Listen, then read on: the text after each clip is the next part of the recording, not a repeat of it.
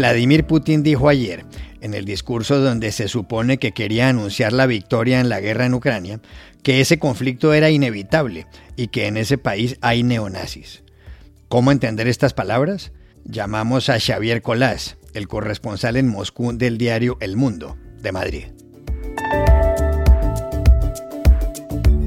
El pasado fin de semana, varios departamentos de Colombia sufrieron la amenaza del grupo delincuencial El Clan del Golfo. La gente temía salir a la calle. ¿Cómo interpretar esto? Buscamos en Bogotá a Elizabeth Dickinson, del International Crisis Group.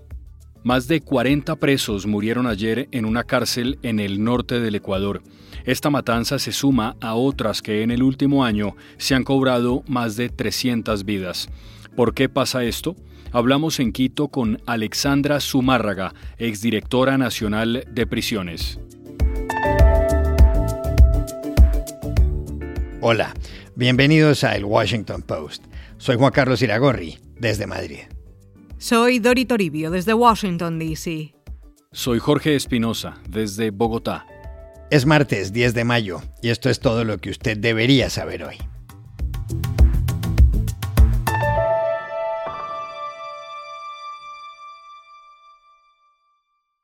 Ayer temprano, miles de personas en distintos países estaban pendientes del discurso que iba a pronunciar en Moscú el presidente ruso Vladimir Putin. Se conmemoraba un año más de la rendición de los nazis ante la Unión Soviética en la Segunda Guerra Mundial. Casi 28 millones de soviéticos murieron en esa guerra contra Adolf Hitler. Ningún país del mundo pagó un precio tan alto en vidas humanas como la Unión Soviética. Por eso ayer había nuevamente un desfile con la presencia de varios veteranos de la época. Para nadie era un secreto que la idea de Putin era festejar el triunfo de sus tropas en Ucrania, un país que ha invadido desde hace 76 días, dejando decenas de muertos y millones de desplazados. Pero el ejército ucraniano, con la ayuda de Occidente, le ha plantado cara.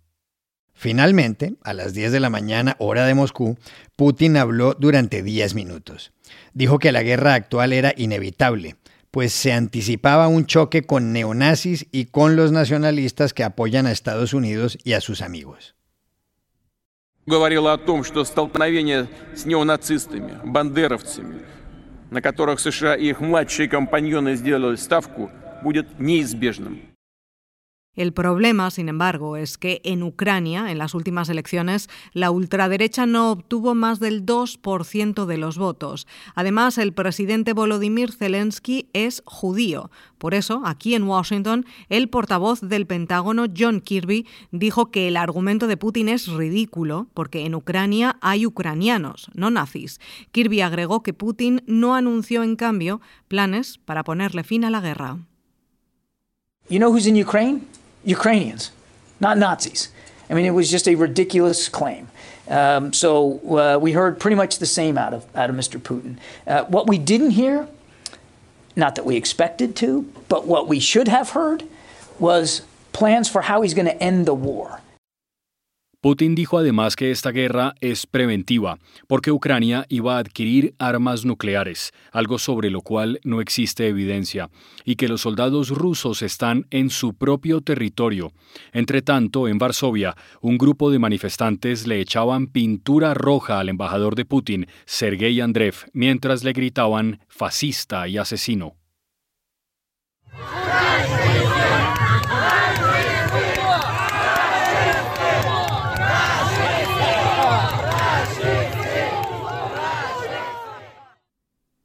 ¿Cómo interpretar el discurso ayer de Vladimir Putin? Para saberlo llamamos al corresponsal en Moscú del diario El Mundo de Madrid, Xavier Colás. Bueno, yo creo que Vladimir Putin ha hecho el discurso que podía hacer. Hay que tener en cuenta que lo que iba a ser una operación rápida, quirúrgica y triunfal se está alargando en el tiempo y en el día de la victoria Vladimir Putin no podía vender una victoria. Tenía que hablar de razones y eso es lo que ha hecho, hablar de las razones que justifican los pasos que ha dado Rusia en esta operación que tiene cada vez un futuro más incierto. No sabemos si se trata ya de conquistar más territorio en el este, de unir por toda la costa ucraniana o la zona este con la zona oeste, o cuáles son las intenciones. Entonces, eh, el presidente ruso se ha centrado en las razones y sobre todo en culpar a Occidente por todas las decisiones que ha tenido que tomar. De ahí que haya usado la acusación de que en realidad se trata de una guerra, una guerra preventiva, un, golpe preventivo que ha tenido que dar porque no tenía otra opción. De esta manera, Vladimir Putin no tiene que vender resultados, puesto que se trata de una cosa ineludible, de una decisión que Moscú no podía esquivar y por eso ha tenido que seguir adelante. Respecto a la posibilidad que se había apuntado de que se tomase algún tipo de decisión aprovechando la efeméride del fin de la Segunda Guerra Mundial, de la capitulación de los nazis y que tal vez Vladimir Putin pudiese cantar victoria o por otro lado lo contrario, mm, provocar, convocar una movilización general de tropas, al final ha quedado en nada, no se ha tomado ninguna decisión. Probablemente una de las razones que hacen que Putin no haya cantado victoria es que sería muy difícil de vender después de haber calentado tanto la situación y sobre todo no se ha decretado la movilización porque eso haría que la guerra fuese muy impopular entre los rusos que empezarían a verla no solo por la televisión sino también recibiendo citaciones para incorporarse al ejército.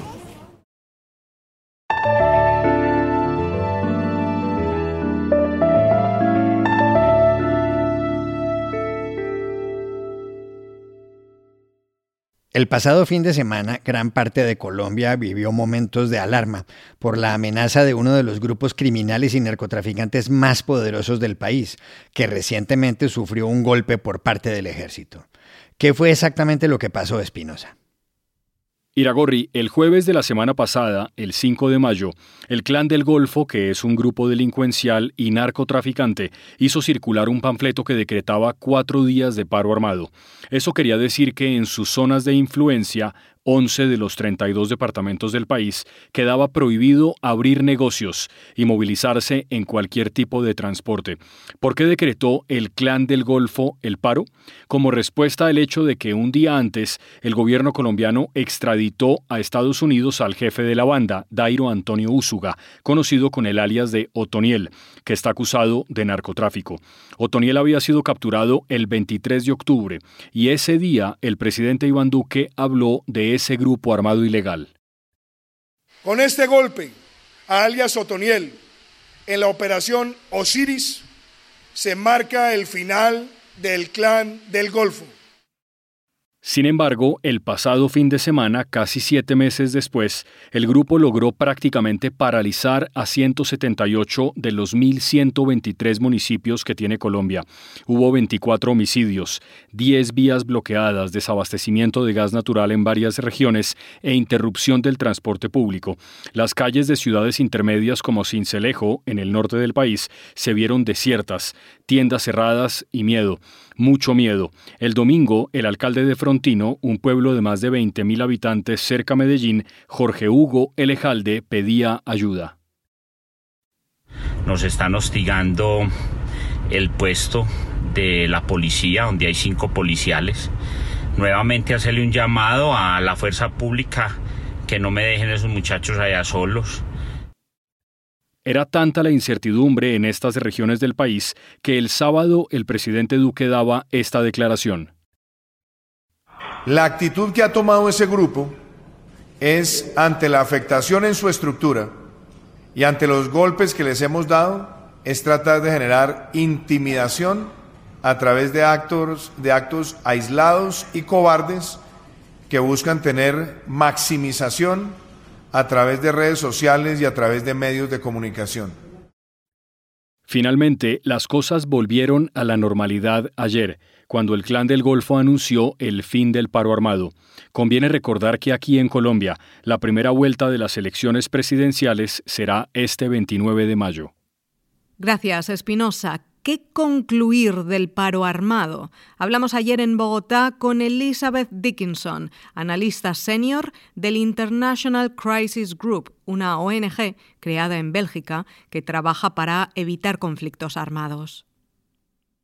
Pues mira, para mí lo que más llama la atención es que ese paro armado pone en evidencia el nivel de control control económico, social, territorial que tiene este grupo en la zona. Estamos hablando de, una zona en donde, según me han contado, una persona es la fuerza pública aquí en Colombia, el empleador más grande de esta zona es el mismo grupo armado. ¿En qué sentido? Están trabajando en el tráfico de drogas para integrantes las filas, están pagando salarios y por un muchachito que no tiene otras oportunidades, que no tiene donde estudiar, que no tiene cómo salir de la zona, salir adelante, es la oferta más atractiva. Entonces, todo eso se pone en evidencia porque el Estado eh, se ve que es incapaz de tomar control del territorio y dejar circular la gente en la zona. Pues segundo, em, en este ámbito, ¿cuál ha sido la respuesta del Estado? Yo creo que también muestra que ha sido fracasado en muchos sentidos. La estrategia hasta ahora ha sido eh, básicamente eh, capturar los objetos de alto nivel, como capturas mediáticas más que todo, pero eso no afecta la estructura de tráfico, de control, de presencia territorial que sigue mandando en la zona.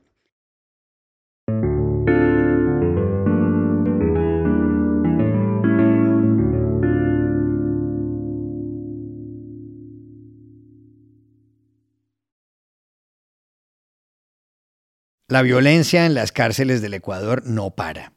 Ayer en la prisión de la ciudad de Santo Domingo, en el norte del país, al menos 43 reclusos perdieron la vida en un motín.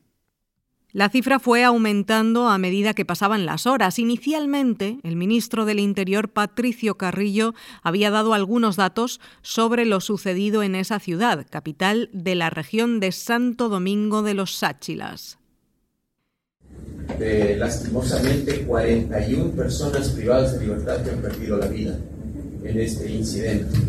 La mayoría de ellos, por no decir casi el 100%, a simple vista se puede observar, fueron eh, privados de la vida con arma blanca, no con arma de fuego. Y la mayoría de cuerpos fueron expuestos y agredidos en los pabellones y en las celdas. Al final se supo además que como mínimo otro centenar de presos que habían salido del centro penitenciario fueron capturados nuevamente. Otros aún no han sido localizados. Las autoridades señalan que la violencia se produjo por choques entre dos bandas criminales, los Lobos y R7. A eso puede sumarse el hacinamiento en la prisión. En la cárcel de Santo Domingo hay algo más de 1.600 presos. La infraestructura está preparada para recibir a menos de 1.000. En el Ecuador, las prisiones albergan un 62% más de los reclusos que deberían. En el último año, más de 350 presos han fallecido en distintas cárceles, especialmente en la ciudad de Guayaquil, donde se encuentra la cárcel con más reclusos, más de 7.000. Para combatir el hacinamiento, el presidente Guillermo Lasso prepara medidas para extender unos 5.000 indultos a prisioneros que hayan cometido delitos menores y que no sean peligrosos. Pero, ¿cómo se explican estas matanzas en el Ecuador? Llamamos ayer a Quito a la abogada Alexandra Zumárraga, que fue directora de rehabilitación social, de modo que estuvo a cargo de todas las cárceles del país. En mi opinión, Juan Carlos, si bien nuestras cárceles eh, del Ecuador sufren hacinamiento y falta de presupuesto, la clave está aquí. Desde el anterior gobierno de Lenin Moreno se le ha asignado el control de las cárceles a la Policía Nacional. Y es una cuestión de estadística. Los muertos y las grandes masacres se vienen dando desde ahí.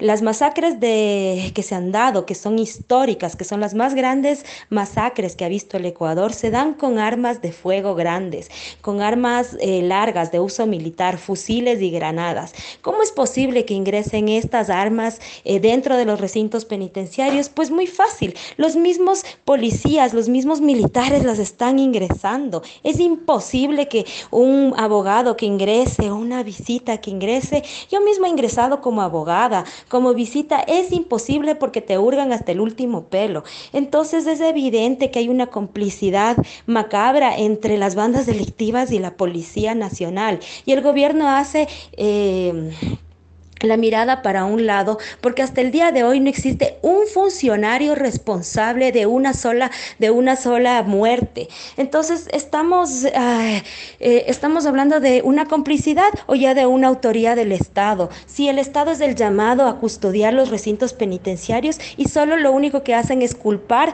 culpar a, los, a las bandas delictivas. Por favor, para mí esto es evidente que el gobierno está eh, haciendo una falla en, simplemente culpar a las bandas delictivas y decir que todas estas masacres han sido con armas blancas.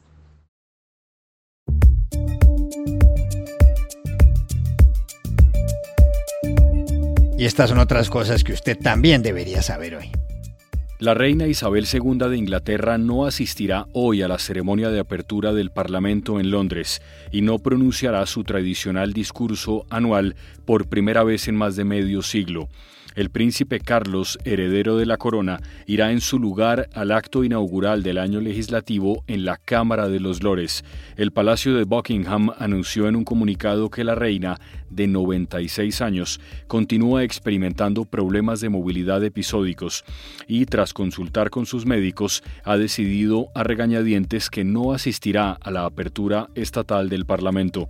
Isabel II solo se ausentó de esta importante ceremonia constitucional en 1959 y 1963 debido a sus embarazos.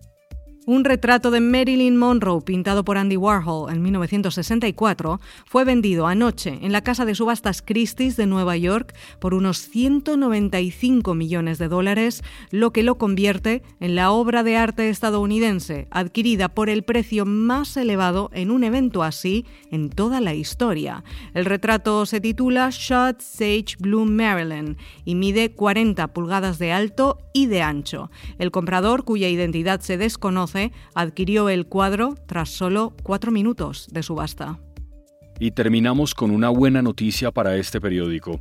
The Washington Post ganó ayer el premio Pulitzer al servicio público por la cobertura del asalto al Capitolio del 6 de enero de 2021. Este es el galardón más importante del periodismo estadounidense. El jurado explicó que el trabajo de The Washington Post fue contundente y vívido y ofreció a los lectores una comprensión minuciosa y decidida de uno de los días más oscuros de la nación. La directora de este periódico, Sally Busby, dijo estar muy orgullosa de que se haya reconocido toda la amplitud y el alcance de la cobertura del Post, en la que trabajaron más de 100 periodistas, y que esta medalla de oro al servicio público no es solo para un individuo, sino para toda la organización de noticias. We are enormously proud that the Pulitzer Board chose to honor the entire breadth and depth of our coverage of the attack of January 6, 2021. The Pulitzer Board notes that the gold medal for public service, it never goes to an individual. It goes to a news organization, an entire news organization. Bien por este periódico, que es ya una gran organización de noticias. Y aquí termina el episodio de hoy de El Washington Post, El Guapo. En la producción estuvo John F. Burnett. Por favor, cuídense mucho.